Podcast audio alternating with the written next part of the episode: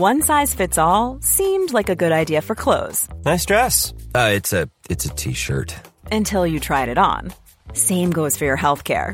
That's why United Healthcare offers a variety of flexible, budget friendly coverage for medical, vision, dental, and more. So, whether you're between jobs, coming off a parent's plan, or even missed open enrollment, you can find the plan that fits you best. Find out more about United Healthcare coverage at uh1.com. That's uh1.com.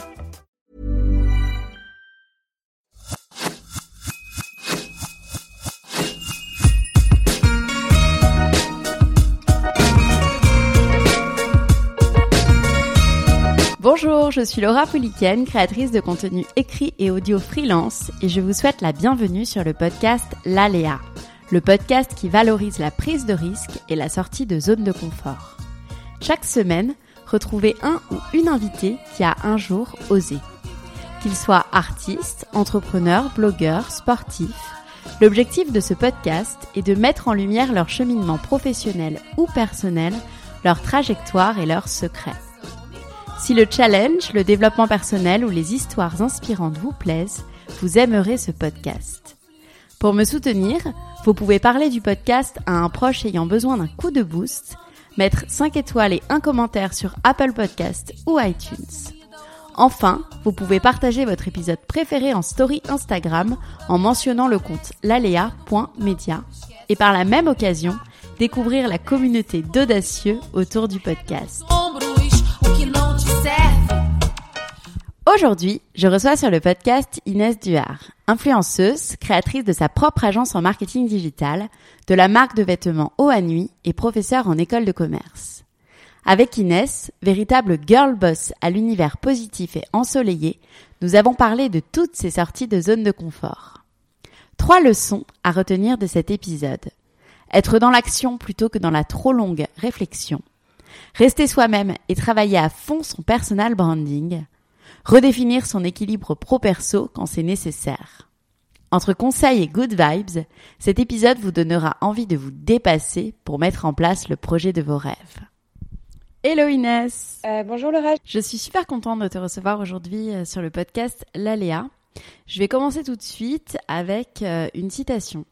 Sur ton compte Instagram, tu partages une photo le 13 juillet 2018 avec comme légende Le risque est beau, tout donner, rencontrer des échecs, relever la tête, espérer de tout son cœur que ça va marcher, penser jour et nuit à Oa Nuit Shop et être la plus heureuse du monde avec toutes vos attentions.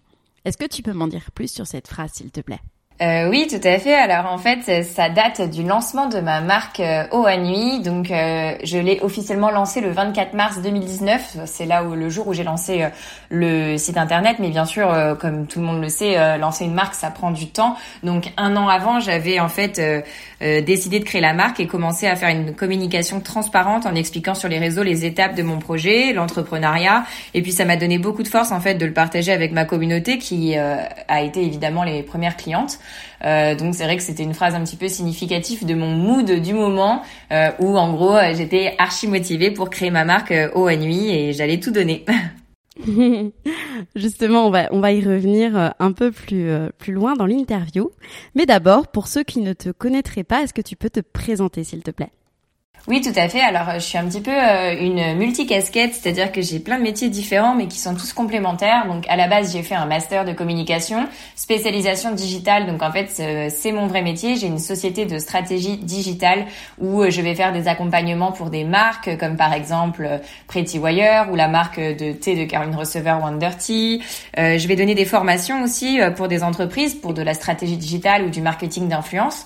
Et euh, je suis prof en école de commerce euh, pour euh, les bachelors et les masters, donc je donne des cours de stratégie digitale. Ça, c'est vraiment mon premier métier, puisqu'en gros, j'ai fait des études dedans, j'ai eu des expériences professionnelles dedans, etc. Et indirectement, à côté, bon, bah, j'ai eu la chance de faire du mannequinage. Je sais qu'on va y revenir plus tard dans le podcast, vu que j'ai la chance d'être grande et de faire 1m80. Euh, donc je partageais un petit peu mes aventures comme ça, ça a toujours été à côté.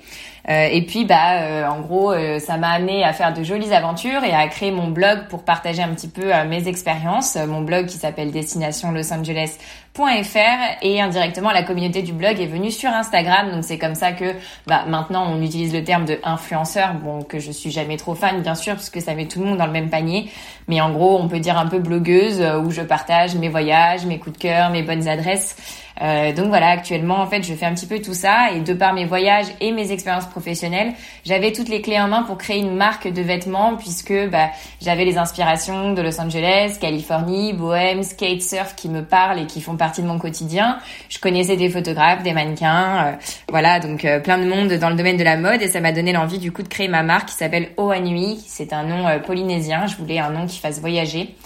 Ça signifie celui qui porte la vie en lui. Et euh, ça fait donc deux ans maintenant que j'ai ma petite marque de vêtements euh, et accessoires au Nuit. Hyper cool tout ça. Et, euh, et avant de revenir sur toutes ces expériences, j'ai envie de, de, connaître la petite fille Inès. Est-ce que tu te rappelles du genre de petite fille que tu étais et quels étaient tes rêves à ce moment-là?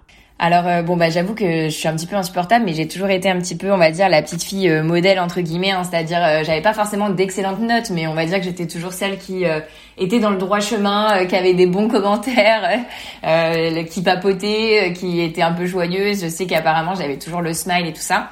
Et euh, bah, de, dès euh, petite fille, euh, j'étais un petit peu hyperactive puisque j'ai voulu faire différents métiers. Je suis passée par fleuriste, comme journaliste sportif vu que j'adore le sport.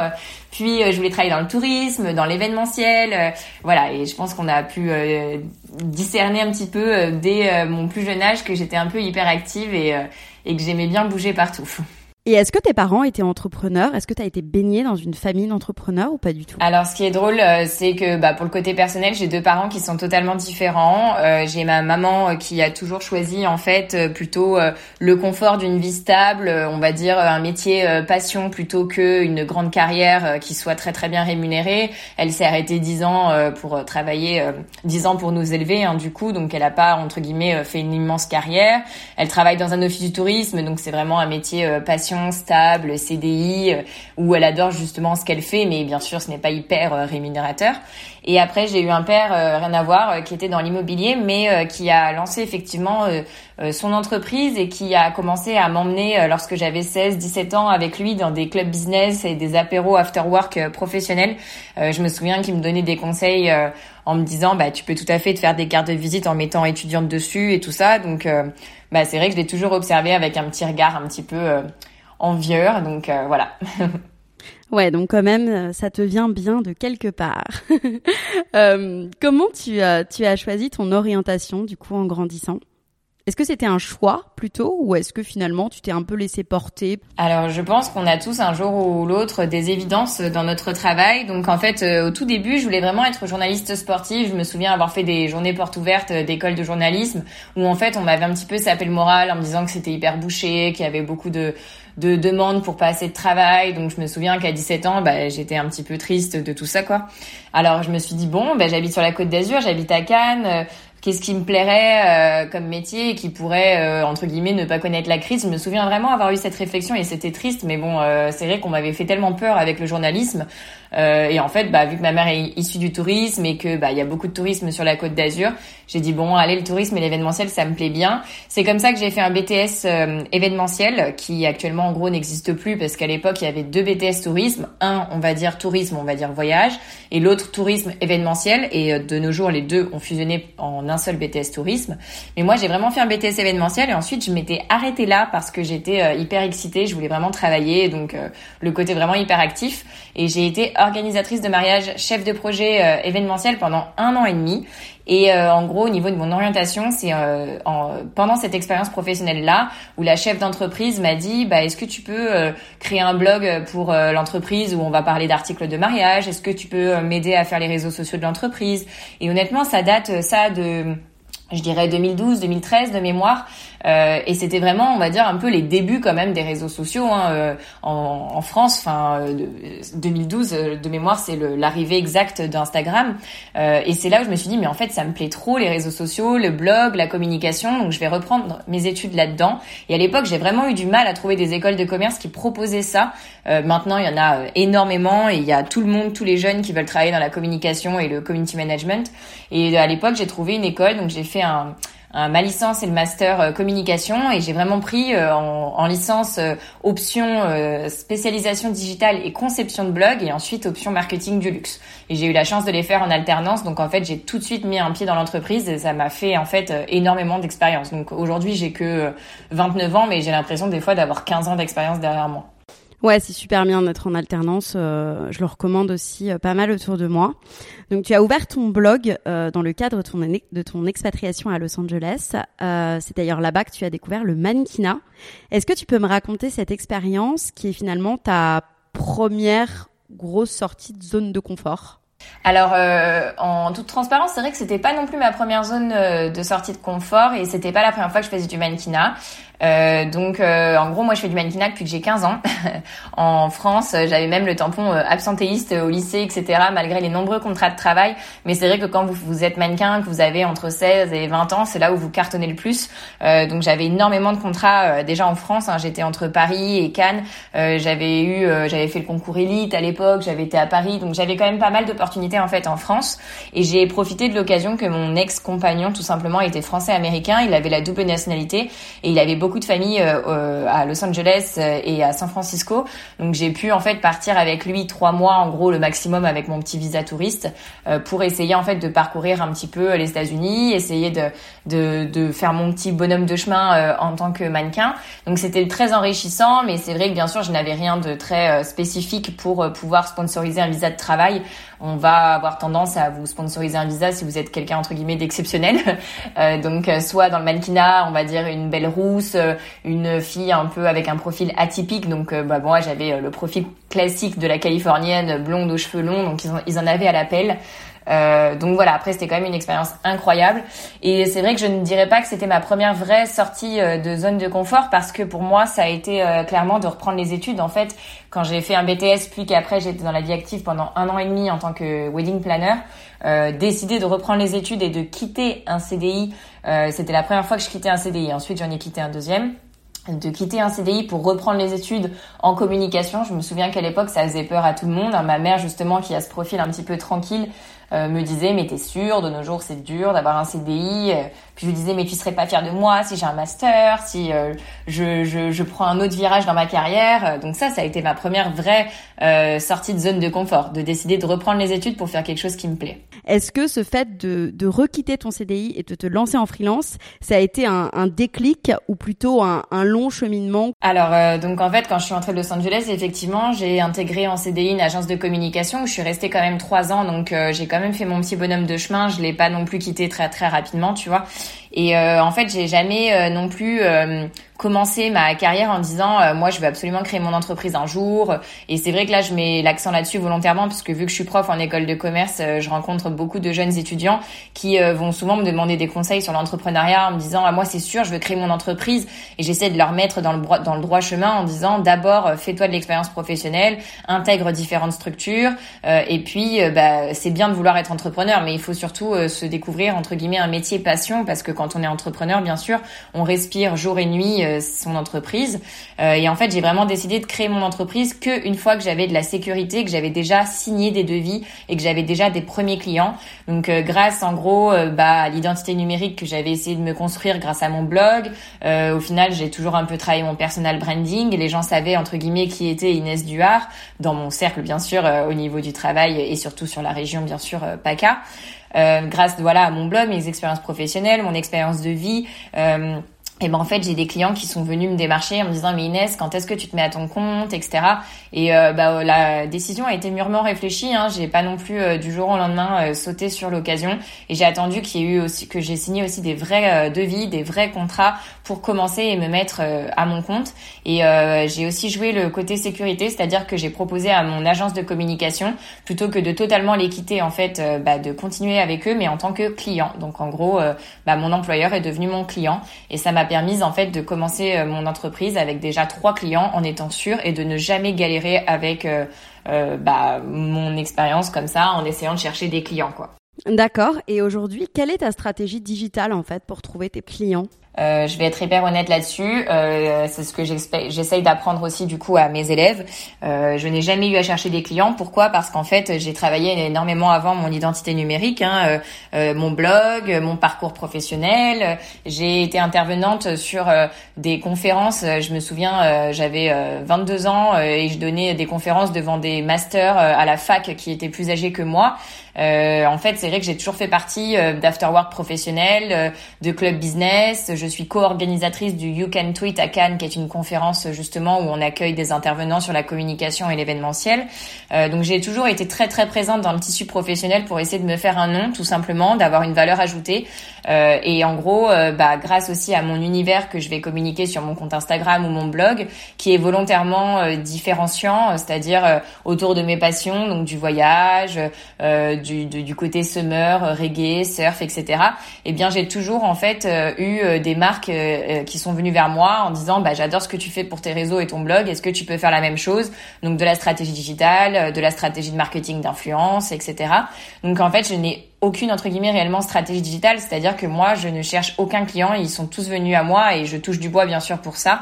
Euh, et tous les jours je refuse des clients ou je les redirige vers des consoeurs qui font la même chose que moi parce que bien sûr je ne peux pas accepter tout le monde. Euh, donc en fait ma stratégie digitale c'est euh, simplement de développer mon personal branding à côté pour que les gens en fait ils aient pas simplement envie d'avoir une community manager ou besoin de travailler avec quelqu'un pour améliorer leurs réseaux sociaux, c'est simplement qu'ils aient envie de travailler avec moi, Inès. Ouais, donc tu conseilles vraiment d'être 100% authentique et en accord avec tes valeurs pour après attirer les clients qui te ressemblent, quoi. Euh, il y en a beaucoup, c'est vrai, euh, même qui m'écoutent, qui ont pas mal de peur lorsqu'ils doivent changer de vie. Euh, notamment, donc j'en ai aussi beaucoup qui souhaitent passer de salarié à freelance. Est-ce que tu as des conseils, toi, pour pour réussir à gérer ce passage de finalement d'être entouré dans une entreprise à la solitude de l'entrepreneuse, qui peut être parfois vraiment le cas? Alors euh, bah déjà le but est de ne pas être euh, tout le temps seul, c'est-à-dire qu'au début euh, c'est important de bien vous bien vous faire accompagner. Ça peut être par un expert comptable qui va vous conseiller aussi quel est le meilleur statut pour commencer. Moi j'ai été auto-entrepreneur, puis entreprise individuelle, puis maintenant j'ai vraiment ma société, je suis en SARL. Euh, donc ça déjà c'est la première étape, de demander des conseils aussi à des entrepreneurs autour euh, de vous qui vont peut-être vous partager un petit peu leur parcours. Euh, également de ne pas commencer seul non plus hein, en galère, c'est-à-dire de commencer sous les meilleurs auspices avec déjà des contrats et des clients signés qui vont en gros vous permettre de tout de suite mettre un pied dans le dans le bain quoi. Et puis euh, d'être dans des espaces de coworking euh, où vous ne serez pas forcément tout seul derrière votre bureau, de vous faire une organisation de travail aussi, de prendre un petit peu tous les éléments positifs où vous êtes passé dans les entreprises. Ça peut être des systèmes de facturation, des outils d'organisation, euh, du management et puis vous dire bah voilà, moi le jour où je crée mon, mon entreprise, je ferai comme ça. Moi, il y a beaucoup de personnes qui sont toujours surprises en me disant waouh, mais tu classes tes emails, waouh, mais tu travailles avec trois disques durs, waouh, mais t'as cinq boîtes mail bah ouais, mais au moins tout est vraiment organisé en fonction de mes différents métiers. Sinon, euh, bah je serais, euh, si j'étais pas aussi organisée, euh, ça serait vite le bazar. Donc voilà, c'est des petits conseils comme ça, tout simplement. Et puis j'avais écrit d'ailleurs un article sur mon blog pour savoir bah, comment savoir si en fait on a l'âme d'un entrepreneur? Moi pour moi c'est c'est quand ça fait partie de vous. Euh, quand je vois beaucoup de personnes qui se posent mille et mille, et une questions en se disant ah ouais mais j'ai trop envie de créer mon entreprise mais je sais pas dans quoi. Euh, voilà déjà pour moi c'est un problème. C'est-à-dire que quand on a envie de créer son entreprise ça, ça devient une évidence, c'est une passion, c'est quelque chose dans lequel vous êtes censé être bon, où on va vous demander des conseils euh, qui vous animent euh, jour et nuit. Euh, donc en fait, il faut pas créer quelque chose parce que c'est à la mode ou que c'est cool. Non, non, vraiment, il faut créer quelque chose parce que ça nous plaît, qu'on est bon là-dedans et que c'est notre passion. Euh, voilà, donc ça c'est mes petits conseils. Aujourd'hui, tu es également euh, professeur en école de commerce, malgré, quand même, faut le dire, ton jeune âge pour être professeur. Pourquoi cette, euh, cette envie finalement? Alors ça a été quand même un concours de circonstances. Hein. C'est vrai que moi je me sentais pas légitime forcément d'être tout de suite prof à 29 ans. Bon j'aurai 30 ans cette année. Euh, mais en fait, c'est mon ancienne école de commerce qui a toujours suivi un petit peu mon parcours de loin et qui m'a appelé en stress euh, l'année dernière en me disant que leur prof de stratégie digitale était parti en milieu d'année. Donc ça a commencé depuis l'année dernière où en fait en milieu d'année j'ai repris la classe en mode coucou. Euh, bon bah voilà, moi c'est Inès, je vais vous suivre sur la fin d'année. Donc c'est vrai que j'adopte en fait une stratégie un petit peu différente. Hein. C'est clair que là je dis bah ne me vous voyez pas ou ne m'appelez pas madame. J'estime être un petit peu votre grande sœur. Je m'appelle Inès, vous pouvez me tutoyer. Et puis au final, bah, je suis hyper contente parce que j'agis un petit peu comme un rôle de grande sœur, vu que je suis passée d'ailleurs dans cette même école exactement de commerce, que je suis passée exactement par les mêmes étapes que le mémoire, les oraux et tout ça. Euh, et en fait, je partage du coup bah, beaucoup d'expériences et j'ai la chance d'avoir eu quand même, même si je suis jeune, certes, beaucoup d'expériences euh, déjà, euh, vu que j'ai commencé en tant qu'alternante à 21 ans, donc j'ai déjà environ 8-9 euh, ans euh, d'expérience dans la communication, le marketing et le community management. Et euh, bah, bizarrement, je suis au final très écoutée. on me demande énormément de conseils. Je passe beaucoup de temps en dehors des cours à prendre des rendez-vous avec les élèves pour leur donner des conseils. Et tout le monde me remercie parce que voilà, j'agis un petit peu en tant que grande sœur. Et, et c'est cool, donc ça se passe bien. Et, euh, et comment tu fais justement pour euh, parce que enfin tu es très positive et tu, tu sembles vraiment enfin sûr de toi même si tu dis qu'au début c'était c'était un peu difficile parce que tu te sentais pas très légitime. Mais justement comment tu as fait pour pallier à ça et, euh, et comment tu fais finalement pour avoir confiance en toi à, à toute épreuve et dans tout ce que tu fais? Bah comme tout le monde hein, c'est vrai qu'on a évidemment jamais 100% confiance en soi et on va le cacher hein. j'essaye euh, bien sûr de de toujours euh, devenir on va dire la meilleure version de moi-même. Après, euh, encore une fois, je vais avoir confiance dans les sujets que je maîtrise, c'est-à-dire que vu que c'est mon métier, ou le community management, le marketing d'influence, j'estime que c'est des sujets que je maîtrise, donc je vois, vois pas pourquoi j'aurais pas confiance en moi. C'est clair que si tu me fais un, un oral de maths, là, euh, ça serait beaucoup plus compliqué. Euh, mais après, euh, bah en fait, je crois simplement en moi. Je travaille beaucoup mon développement personnel, le yoga, la méditation à côté, avec des pensées positives et bienveillantes envers moi-même tous les jours. Et puis c'est pas parce que bah, j'ai un, un, plus jeune âge par rapport aux profs qui certes ont peut-être euh, eux 35, 40, 50 ans que je n'y connais rien. parfois, j'y connais même plus que d'autres dans mon domaine, bien sûr. Donc en fait, bah, c'est important d'avoir confiance en soi, mais j'ai pas forcément de tips en particulier. J'essaye juste de toujours au moins tenter l'expérience et de ne pas avoir de regrets. Et euh, bah après, je découvre parfois si euh, des choses sont faites pour moi ou non, et après je peux arrêter si ce n'est si je m'en sens pas capable. Mais euh, bah là, pour l'instant, c'est que des expériences positives, donc ça ne fait que renforcer entre guillemets bah la confiance en mon travail surtout. Donc donc voilà. J'avais aussi envie de savoir, bah toi parce que je sais que tu gères euh, les réseaux de la marque de Caroline Receveur. À un moment, je crois que tu as géré aussi euh, les réseaux de la marque d'Hugo Philippe. Comment tu gères aussi euh, cette activité avec ton activité de prof en école de commerce et également ta marque dont on va parler tout à l'heure? En gros, tout simplement, j'estime que je vais toujours privilégier entre guillemets les clients et entre guillemets ce qui me rapporte un salaire et ce qui va me permettre de vivre, on va dire. Euh, donc par exemple, moi, que ce soit mes collaborations Instagram ou mes petits trucs sur mon Instagram personnel, je vais toujours avoir tendance à le faire le week-end ou entre midi et deux ou le soir parce que pour moi, ce n'est pas la priorité. Euh, pour ma marque à nuit, euh, bah alors je me dégage zéro euro bien sûr hein, pour l'instant, comme souvent les entrepreneurs. Euh, au début, tout est réinvesti dans l'entreprise, donc c'est pareil. Je vais avoir tendance à aller faire les colis pour les clientes le week-end pour me dégager du temps de travail la semaine et tout ça. Et puis, euh, bah, je vais privilégier en fait les actions euh, qui vont être obligatoires euh, le jour J, comme par exemple réaliser les stories pour mes clients, pour les, les comptes de community management que je vais gérer, répondre aux messages privés, réaliser les publications, programmer les posts, etc. donc ça, c'est vraiment pour moi bien sûr les priorités. Euh, et puis euh, bah après comment je choisis mes clients donc j'ai la chance comme euh, j'ai dit tout à l'heure que beaucoup viennent à moi naturellement en fait de ne pas démarcher enfin de n'avoir d'ailleurs jamais démarché quelqu'un. Et ensuite je choisis tout simplement en, termes d'affinité est-ce que c'est un projet qui me plaît? Est-ce que je vais galérer à faire la communication?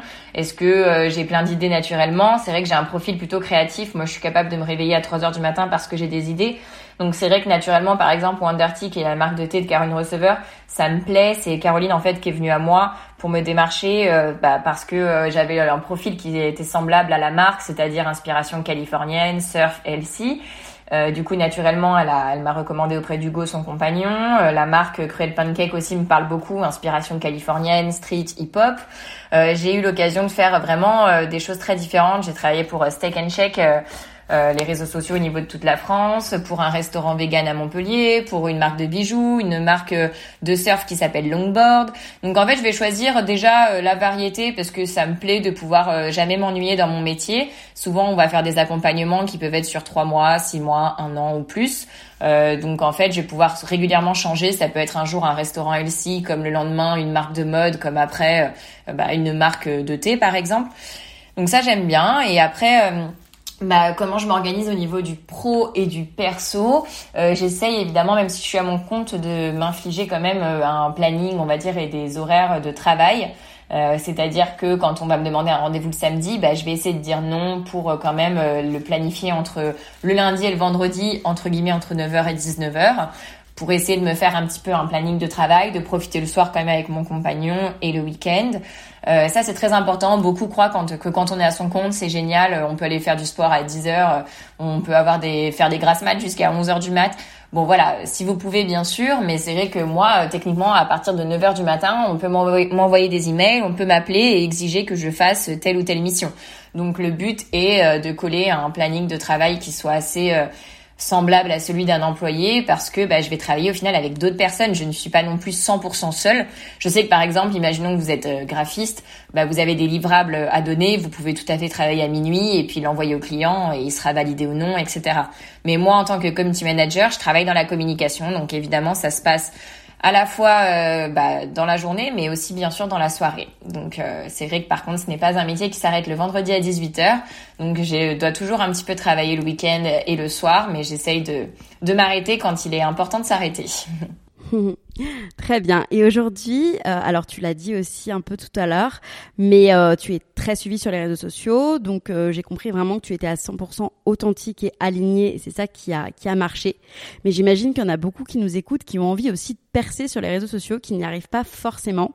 Toi, quels sont tes, selon toi, hein, finalement, si tu as un avis là-dessus, les facteurs clés de succès qui ont fait que ça ça a décollé quand même assez rapidement, je crois, pour toi? Alors rapidement euh, pas forcément. Hein. Quand on voit des petites nénettes de nos jours qui en un an arrivent à avoir 100 000 followers, euh, voilà. C'est vrai que moi je fais quand même partie des anciennes. Hein. Comme tout le monde, j'ai ouvert mon, compte Instagram en 2012 quand c'était arrivé en France, euh, où je racontais mes petites histoires, mais c'était vraiment que ma famille et mon cercle d'amis qui me suivaient.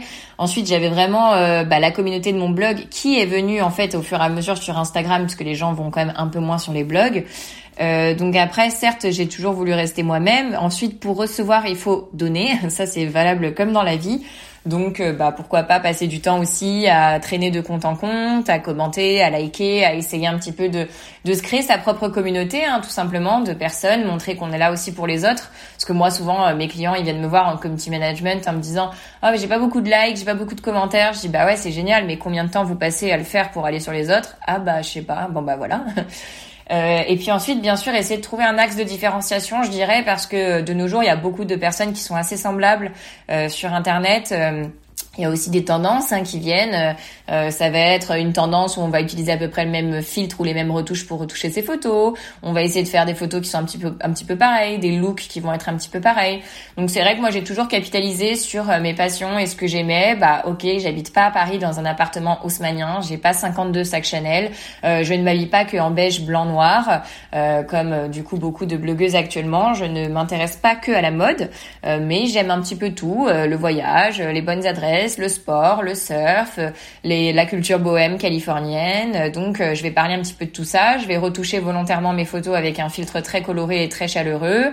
Euh, et en fait, bah ça, ça fonctionne puisque je vois qu'on me dit, oh bah merci pour euh, les musiques. T'es une des rares influenceuses à mettre du reggae dans tes stories, alors que pour moi ça me paraît évident. Bon bah ok, c'est cool.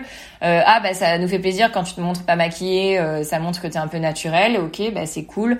Donc euh, voilà, tout simplement trouver votre axe de différenciation, faire en sorte que les gens ils viennent sur votre compte, mais qu'ils y restent, hein, tout simplement, euh, que ce soit bien sûr joli, joli, harmonieux. Voilà, des petites choses comme ça, on va dire. Justement, c'est une super transition pour parler de ta marque qui est à ton image. Est-ce que tu peux euh, me raconter euh, finalement l'histoire et autour de ta marque et cette euh, nouvelle envie de sortir une nouvelle fois de ta zone de confort seule, je crois en plus? Oui, tout à fait. J'ai créé cette marque seule. Alors, bah, comme tout ce que j'ai fait dans ma vie, hein, vous avez compris que je suis assez impulsive et que quand je décide de faire quelque chose, bah, dans l'heure, je pense que c'est fait. Euh, donc euh, pour l'instant ça m'a plutôt bien réussi de prendre mes décisions sur un petit peu euh, des coups de tête. Donc c'est vrai qu'à l'époque je, je me souvenais toujours, j'avais de mémoire 27 ans environ ou même 26 et puis je disais à mon chéri oh là là j'aimerais bien plus tard pourquoi pas créer une marque ça serait cool au final j'ai tout j'ai toutes les clés en main. Je connais des photographes des mannequins des stylistes des marques voilà. Et puis je lui disais c'est vrai qu'à 30 ans, euh, je sais pas pourquoi, on a toujours le seuil fatidique bien sûr hein, des 30 ans, mais je disais bah voilà, j'aimerais bien à 30 ans euh, un peu m'éclater au niveau de la créativité parce que ce qui est cool euh, en tant que community manager, c'est que certes, vous avez vous êtes à votre compte, vous travaillez vous mettez en place des stratégies digitales créatives, mais c'est souvent bien sûr pour coller à une direction artistique de certains clients, donc vous n'êtes pas non plus 100% libre. Vous allez proposer des idées, mais c'est pas forcément toujours accepté. Et donc au bout d'un moment, c'est vrai que j'avais quand même envie de faire quelque chose pour moi. Euh, et je prépare euh, mine de rien le après, hein, c'est-à-dire que moi je ne veux pas faire community manager toute ma vie avec euh, beaucoup de pression au niveau des écrans et puis bien sûr un métier qui est très très prenant, qui s'arrête jamais le week-end et les jours fériés et les vacances. Un jour j'ai une envie bien sûr d'être maman, d'avoir une vie plus posée au final. Donc c'est vrai que j'avais envie de préparer le après, que j'avais toutes les clés en main et même si au départ je pensais la créer plus tard la marque, mais je me suis prise à mon propre jeu. Ça a commencé par un tableau Pinterest, par m'amuser à réfléchir au nom. Et puis hop, en cinq minutes, le nom a été déposé sur le site de l'INPI. J'avais acheté les réseaux sociaux, enfin réservé les réseaux sociaux et les noms de domaine. Puis euh, je commençais à lire euh, euh, des interviews d'entrepreneurs, des livres sur l'entrepreneuriat, à me renseigner. Et en fait, ça a été assez vite. Euh, donc l'histoire de Haut à Nuit, en gros, c'est euh, parce que moi, euh, déjà en tant que mannequin, j'ai eu l'occasion d'essayer beaucoup de vêtements et je ne trouvais jamais déjà de vêtements pour les grandes. Je fais 1m80. dans mon style un petit peu bohème, hippie, surf, californien, qui ne coûte pas 14 blindes parce que c'est génial d'avoir des robes à 300 euros dans des petites boutiques sur des plages privées, mais on peut pas tous se permettre d'acheter ça. Euh, et puis, bah, alors fatalité, c'est devenu une grande mode, mais j'avais l'envie de ramener le tie and dye en France. En fait, moi, je porte du tie and depuis, je pense, 2007-2008. Euh, J'ai retrouvé des photos sur mon Instagram quand on descend beaucoup où j'en avais. Et à l'époque, on me demandait déjà, waouh, génial, euh, t'as acheté où tes fringues et tout? C'est vrai que c'était très California style, hein, avec les cheveux longs, avec mes petites robes tie and dye. et c'est vrai que je me disais, ah, mais il y a quelque chose à faire. C'est vrai qu'à chaque fois que je mets cette combi shirt, tout le monde me demande où je l'ai acheté et tout. Puis c'est bien avec les réseaux sociaux, j'avais vraiment des retours en direct. Et donc j'ai vraiment travaillé pendant un an sur euh, ce fameux tie and dye et puis bah au final c'est arrivé pile poil au niveau de la tendance. Donc il y a environ deux ans euh, ça a commencé. Je me souviens j'en ai, vu chez Bershka Zara et tout. Oh, j'étais tellement triste. Et après au fond de moi je me disais bon bah ça veut dire que j'avais vraiment vu euh, flairer la tendance et vu que ça allait arriver. Et j'ai continué sur ce filon parce que je me dis, bah là, la tendance, elle va partir, mais moi, c'est quand même quelque chose qui me plaît. Donc, euh, c'est une marque autour du tie and dye, euh, mais pas que. Il y a d'autres choses. Euh, du surf, de l'esprit bohème californien et le but est de proposer une marque accessible financièrement donc voilà. Et je sais pas si ça peut te rassurer ou pas, mais à Dubaï, il y en a plein, mais seulement depuis genre peut-être six mois, quoi. C'est c'est c'est aussi une question que que je voulais te poser, euh, qui peut concerner beaucoup de, futurs jeunes entrepreneurs ou jeunes entrepreneurs. Comment tu as financé finalement cette marque? Alors j'ai écrit justement un article sur mon blog euh, Comment trouver des financements. Euh, c'est vrai que moi je suis issue d'une famille très très modeste en toute euh, transparence. Euh, C'est-à-dire que c'est moi depuis que je fais du mannequinat, donc depuis que j'ai 16 ans, qui me paye absolument tout.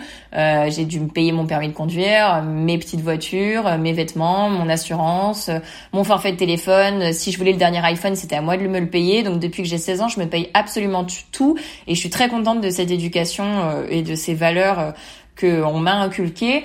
Euh, donc euh, il ne fallait absolument pas compter bien sûr sur papa ou maman pour financer mon projet. donc en gros, je me suis débrouillée par moi-même en vendant beaucoup de trucs, en économisant beaucoup. J'ai accepté beaucoup de travail en tant qu'hôtesse d'accueil ou dans le mannequinat. Je faisais des guest lists à l'entrée du Palais des Festivals de Cannes. Enfin voilà, je, on a la chance d'avoir à la base beaucoup d'activités événementielles à Cannes. Donc je mettais vraiment pas mal de côté. J'ai réussi à mettre de côté environ de mémoire 8-10 000 euros. Et euh, je m'achetais vraiment rien pendant des années et tout ça. Et puis après, bah, j'ai fait plusieurs choses, c'est-à-dire que j'ai fait une campagne de crowdfunding, de financement participatif. Ensuite, j'ai fait euh, un crédit à la banque. Euh, ensuite, je me suis renseignée sur les aides et les organismes de ma région qui pouvaient euh, m'aider à avoir des crédits avec des taux des fois plus intéressants. J'en ai fait un où j'ai dû prétendre en fait un crédit, ça s'appelle un prêt d'honneur à taux zéro où vous passez devant un jury, une commission qui va définir si votre projet il est éligible ou pas. Et en fait, une fois par an, ils vont choisir un projet pour lui attribuer un prêt à taux zéro. Et donc c'est le mien qui a été euh, élu. Donc voilà, j'ai fait plusieurs crédits hein, en tout euh, de mémoire. Euh, alors maintenant ça remonte, mais je pense que j'ai dû faire un, un, emprunt de 40-50 000 euros que évidemment je rembourse toujours puisque je me dégage 0 euros. Waouh, justement, tu te dégages 0 euros. Je sais pas si c'est lié, mais du coup, tu as, tu as fait une vidéo récemment dans laquelle tu expliquais un petit peu ta, lassitude. J'ai trouvé ça hyper, euh, franchement, hyper euh, osé et hyper bien de ta part. pourquoi tu as voulu être aussi transparente avec tes clients? Alors en fait, euh, j'ai toujours été transparente. Hein. Euh, quand j'ai décidé de créer ma marque, euh, j'ai tout de suite créé les réseaux sociaux et j'ai pris mon téléphone en commençant à raconter mes aventures.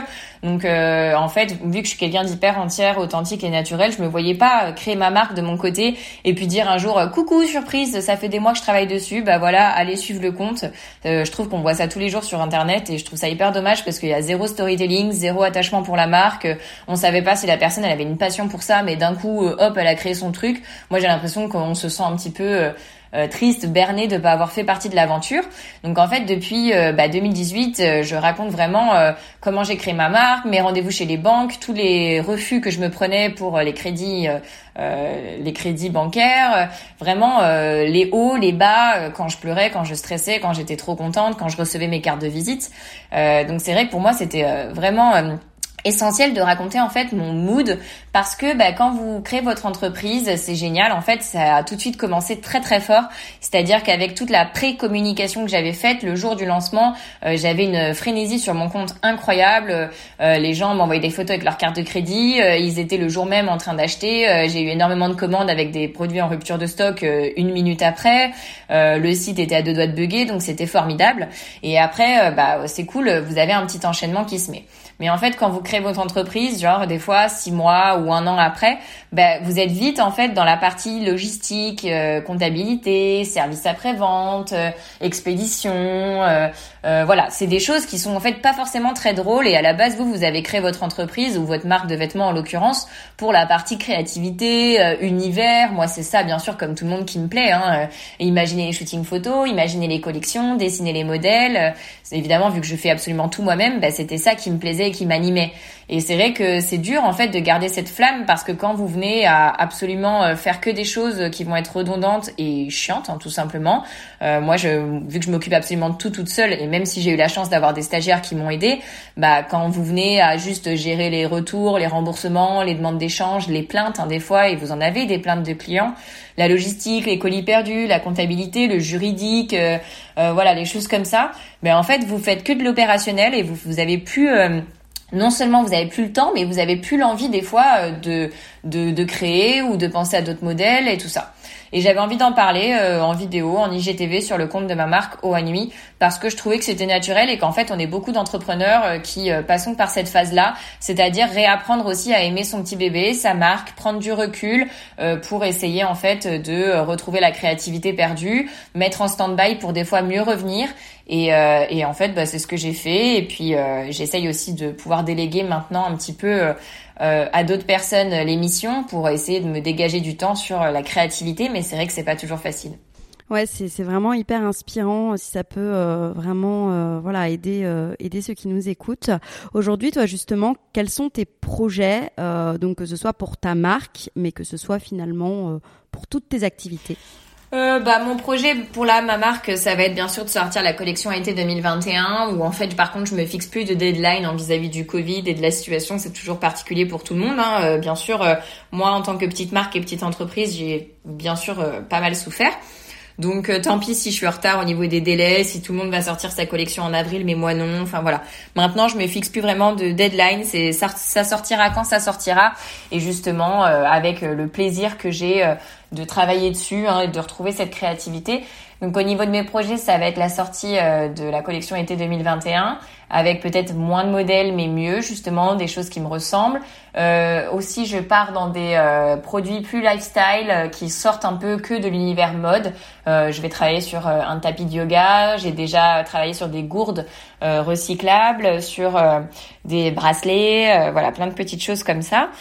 Et puis, euh, et puis après, bon, au niveau de ma société digitale, rien de bien euh, incroyable. Hein, euh, je n'ai pas vraiment de projet. Je continue à, à faire mon petit bonhomme de chemin.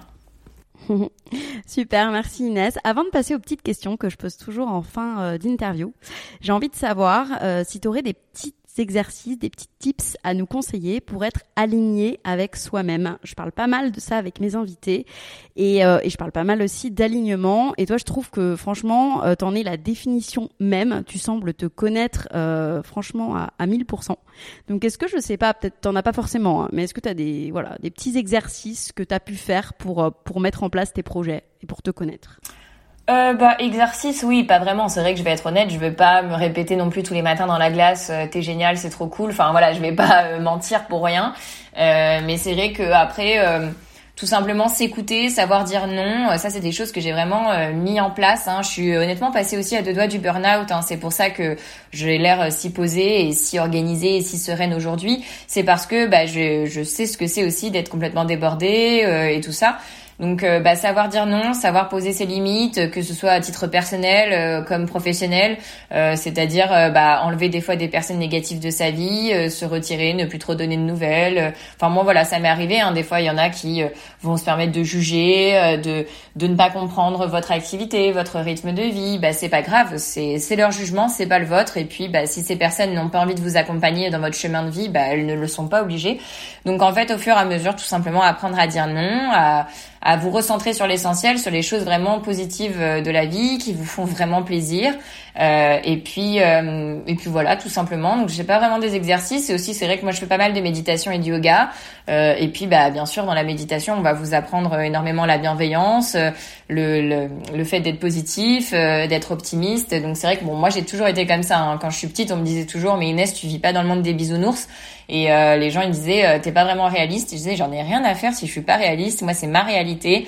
Euh, j'ai toujours été optimiste et j'ai toujours vu le côté le côté bah, positif de la chose. Donc je continue là-dedans. Donc je sais pas, c'est pas vraiment des exercices, c'est simplement une façon de penser, je dirais. Mmh, trop bien. Et ça doit être agréable aussi, je me dis, pour ton compagnon d'être avec quelqu'un de positif. Moi, je suis pas assez. On va finir par des, par des petites questions. Donc, l'idée, c'est vraiment d'y répondre rapidement, sans te prendre la tête. Euh, ta plus grande peur? Ben, j'avoue que je, je sais pas, j'en ai pas vraiment, si ce n'est, euh, je sais pas comment on dirait, on pourrait dire comme tout le monde, je sais pas, peur de la mort, mais en vrai, euh, j'y pense même pas, donc euh, franchement, je, je sais pas. Bah, à part euh, la santé ou la mort, pour moi, bien sûr, c'est quelque chose qui fait peur pour tout le monde, on va être honnête, mais sinon, j'en ai pas d'autres, quoi. Un échec et une leçon que tu en as retiré? Ben, pour l'instant, je croise les doigts, j'ai pas eu d'échec dans ma vie, c'est horrible de dire ça, mais c'est vrai, enfin, je crois pas, enfin, pour l'instant, ma société, elle est toujours là. Et puis même si un jour je dis n'importe quoi, moi je dis toujours que peut-être ma marque euh, euh, s'arrêtera forcément un jour parce que j'aurai peut-être pas les moyens financièrement euh, de toujours continuer à, à repayer les prochaines collections avec les ventes que j'ai réalisées, etc. Bah, si un jour ça s'arrête, c'est pas grave, ça sera pas du tout un échec. J'aurais appris plein de choses sur l'entrepreneuriat et sur la façon de créer une marque. donc en vrai pour moi, j'ai pas encore eu d'échec, je touche du bois bien sûr, et puis euh, bah, je tire quand même pas mal de leçons de manière générale de, de chaque étape euh, que je réalise. Donc, euh, donc voilà, c'est toujours essayer de donner vie à ces projets. Et puis bah tout ce que tu fais dans la vie, moi je pense que dans tous les cas, c'est là pour t'apprendre une leçon. Donc même si c'est quelque chose euh, qui va te sembler négatif, bah, c'est-à-dire qu'il y a du positif à en tirer. Ça c'est d'ailleurs tatoué sur moi, c'est Serendipity. Ah bah justement, j'allais te demander tes citations préférées. Euh, j'en ai pas énormément. Bah, il y en a une que j'adore. Je sais pas si tu connais le film euh, la, la folle journée de Ferris Bueller. Non, je tu connais, connais pas. Bah, alors il faut absolument que tu ailles le regarder.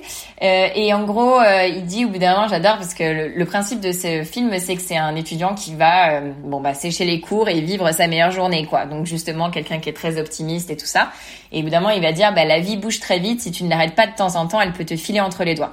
Et euh, c'est vrai que ça, c'est une phrase que j'aime bien. Euh, je me souviens qu'on avait regardé une interview avec mon mec de Mike Horn qui comptait les jours, qui avait dit, je n'importe quoi, on a 33 000 jours sur cette terre, donc euh, faut vraiment pas en louper un. Et c'est totalement notre vision avec mon chéri, qui est du coup aussi positif que moi, hein, tu le disais tout à l'heure.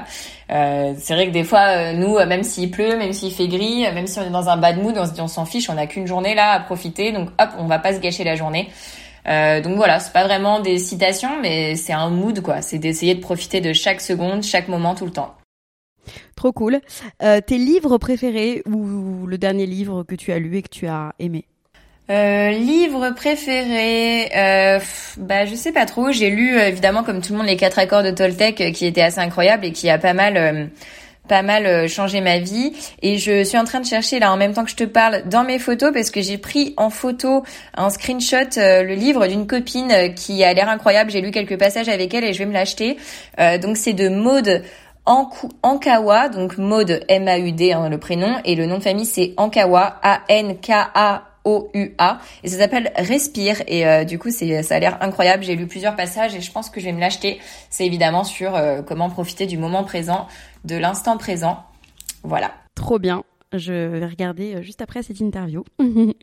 ton plus grand rêve ou tes plus grands défis qu'il te reste à accomplir?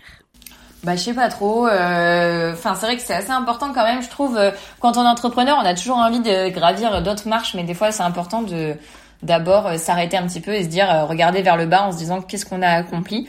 Donc j'ai pas forcément des rêves ou des goals. Bah c'est vrai qu'un jour ouais peut-être avoir mon propre bureau plutôt que d'avoir mon bureau chez moi, même si j'ai quand même la chance d'avoir une pièce dédiée chez moi qui est mon bureau. peut-être un jour d'avoir une vraie boutique au à nuit en propre quelque part, pourquoi pas sur la côte basque ou dans les Landes à Haussegor. Mais bon, c'est pas non plus un goal en soi, genre je, je sais pas, je ferai jamais tout non plus pour y arriver. Si j'y arrive pas, j'y arrive pas, et puis c'est pas très grave quoi. Et ma question rituelle du podcast, quelle est ta définition du risque? Et selon toi, les risques nécessaires pour vivre pleinement Oula, euh, ma définition du risque, euh, bah, c'est euh, de euh, de ne pas trop réfléchir entre guillemets souvent aux conséquences, sinon on n'a pas tendance justement à prendre ce risque. Euh, c'est vrai que beaucoup de personnes qui veulent devenir entrepreneurs me disent ah ouais mais j'ai peur, mais machin, si je quitte mon CDI, si je gagne moins d'argent, si machin, bah oui mais c'est clair que si tu commences à penser aux conséquences, à ce moment-là tu vas jamais prendre le risque. Euh, donc c'est d'essayer en fait de donner vie euh, à ses projets et à ses rêves. Moi j'estime que quand il y a quelque chose qui nous anime et qu'on va y penser jour et nuit, c'est qu'il faut au moins tenter et prendre le risque de le faire. Et puis si ça échoue, ce n'est pas grave. En vrai, c'est il y a rien de grave dans la vie. On se relève de absolument tout. C'est juste par exemple une entreprise qui va s'arrêter et au pire vous pouvez toujours redevenir un jour salarié ou vous pouvez toujours euh, repartir, j'en sais rien, reprendre les études, changer de pays, refaire un autre truc. Euh, donc voilà, je sais pas si c'est une vraie définition du risque, mais on va dire ne pas trop penser aux conséquences, essayer de penser euh, à tout ce que ça peut nous apporter, donc plutôt aux bénéfices. Et euh, les risques nécessaires pour vivre pleinement, bah je sais pas, je pense que chacun va juger ce qui est nécessaire pour lui-même, mais en fait les gens peuvent être très heureux en étant entrepreneur, comme en étant salarié, comme en étant célibataire, comme en étant marié. donc en fait, pas vraiment de risque, c'est juste, euh, je sais pas, pour moi, il n'y a rien de nécessaire pour quelqu'un par rapport à une autre. C'est de simplement, tu vois, euh, savoir ce qui est bon pour soi et de s'écouter. Et puis, bah, quand vous en ressentez le besoin, euh, ça vous aidera justement à vivre pleinement, je pense. Et donc, je conclurai en disant pour toi, finalement, le risque nécessaire pour vivre pleinement, c'est oser être soi, en fait, s'écouter, qui a un risque aussi et qui est en général le plus grand des risques. Merci beaucoup Inès, en tout cas. De rien. Pas de problème. Cet épisode est maintenant terminé et j'espère qu'il vous aura inspiré autant que moi. À très vite sur le compte Instagram lalea.media pour découvrir les coulisses du podcast et à bientôt pour un nouvel épisode.